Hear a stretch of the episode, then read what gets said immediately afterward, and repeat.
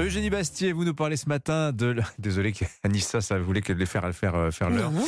Mais j'ai grillé la Dimitri. politesse. Allez-y. Eugénie Bastier, vous nous parlez ce matin pour votre revue de presse hebdo des idées de. Ah, alors, c'est la polémique de la semaine. Le scandale de la participation d'Hugo Clément à un grand débat organisé par euh, l'hebdomadaire Valeurs Actuelles. Oui, hein, c'était la polémique bobo parisienne de la semaine. Et si vous l'avez ratée, laissez-moi vous la résumer. Donc, Hugo Clément, c'est un journaliste militant pour le droit des animaux et l'écologie. Celui que Gaspard Proust appelle le Tintin au soja est une sorte de saint laïque de notre temps. Et il est allé débattre avec le diable en personne, Jordan Bardella, patron du RN. Alors là, tollé immédiat de la presse progressiste qui a vu une trahison intolérable. C'est un peu comme si Jeanne d'Arc était allée prendre le thé chez l'évêque Cochon ou Jean-Luc Mélenchon l'apéro avec la Bravem. Alors Libération le dit, non Hugo Clément, ce n'est pas en allant chez Valeurs Actuelles qu'on parle aux électeurs du RN. Mediapart va encore plus loin. Lutter pour le climat est inhérent au combat contre l'extrême droite.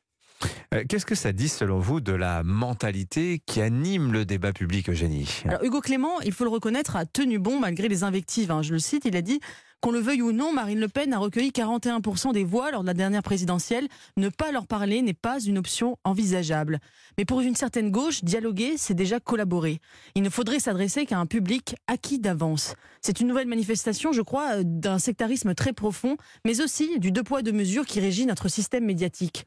En effet, euh, comme euh, Laetitia Stroche-Bonnard de l'Express euh, l'a fait remarquer, je la cite, si quelqu'un allait parler d'écologie à la fête de l'humanité, l'accuserait-on de cautionner les millions de morts du communisme?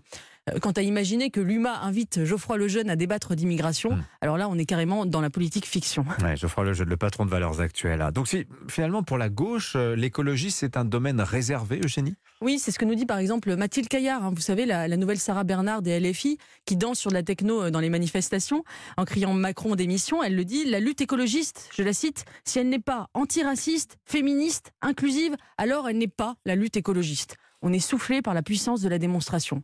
Cette jeunesse radicale chic, qui veut la décroissance, la retraite à 60 ans et le cul de la crémière, ne jure que par l'écologie politique. Politique signifiant ici de gauche, bien sûr. En voulant faire de l'écologie un sujet transpartisan, Hugo Clément a brisé ce monopole institutionnel, cette OPA menée depuis plus de 30 ans. Comme les Verts avaient réussi à nous faire croire que le nucléaire était mauvais pour l'environnement, ils ont réussi à installer l'idée dans le débat public qu'on ne pouvait être écolo qu'en étant anticapitaliste et progressiste. bah, C'est pas le cas, euh, Alors, bien sûr, hein, l'hyperconsumérisme et le capitalisme hédonisme- hédoniste abîment la nature.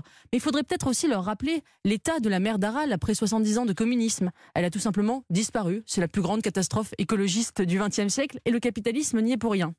Non seulement l'écologie n'est pas forcément de gauche, mais elle est même, je crois, conservatrice par essence.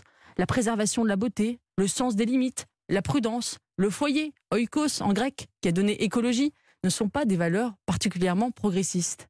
Vous n'avez pas le monopole du cœur, disait Giscard à Mitterrand. La sentence mériterait d'être renouvelée. Vous n'avez pas non plus, chers amis de gauche, le monopole du verre. Signature.